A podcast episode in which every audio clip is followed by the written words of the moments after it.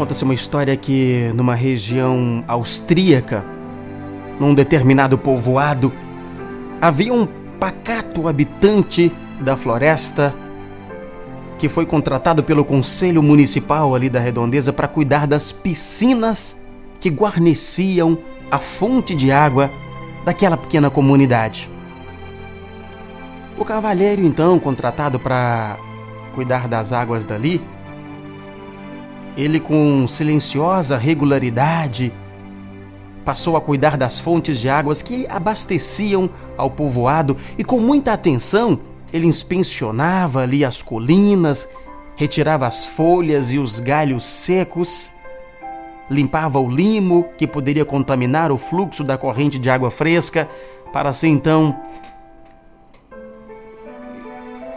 para que o rio pudesse fluir com de plena forma. Mas ninguém observava as longas horas de caminhada ao redor das colinas, nem o esforço para a retirada dos entulhos que aquele homem ali permanentemente fazia. E com tamanho cuidado e limpeza, aos poucos, o povoado começou a atrair os turistas. Daí belos cisnes, cisnes graciosos, passaram a nadar pela água cristalina.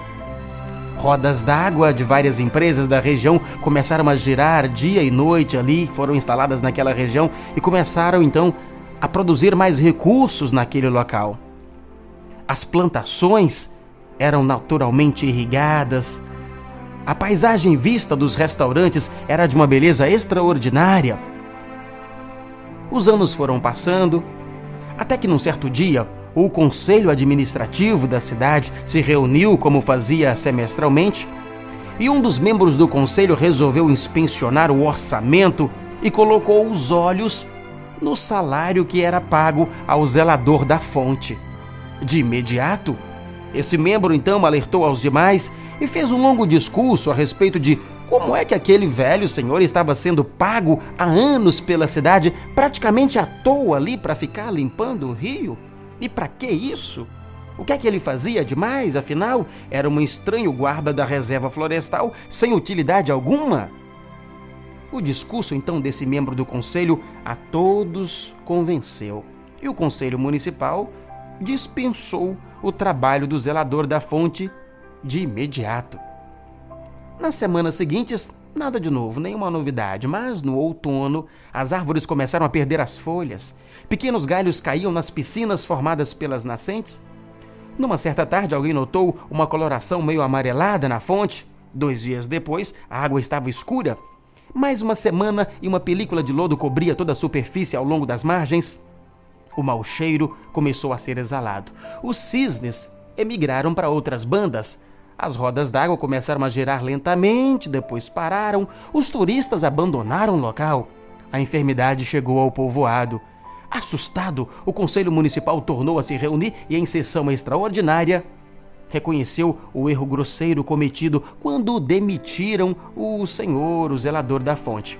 E assim então, imediatamente tra trataram de novamente contratar o zelador da fonte, e para alegria de todos, algumas semanas depois, as águas do autêntico rio da vida começaram a clarear, as rodas d'água voltaram a funcionar, voltaram os cisnes e a vida foi retomando o seu curso.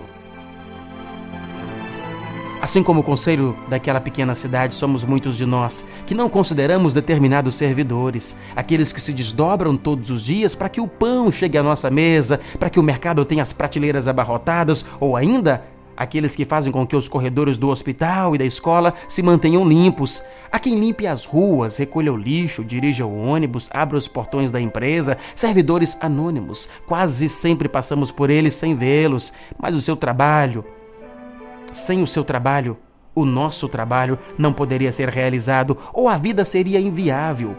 O mundo é uma gigantesca empresa onde cada um tem a sua tarefa específica e indispensável.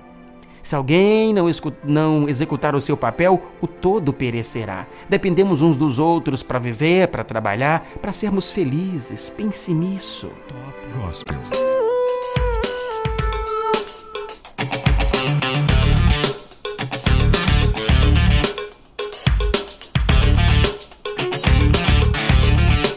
Frase do dia para você parar e pensar comigo é sobre tratamento de Stephen Cowell. Stephen Cowell sobre tratamento teria dito: Trate sempre os seus funcionários exatamente como quer que eles tratem os seus melhores clientes. Pop Gospel.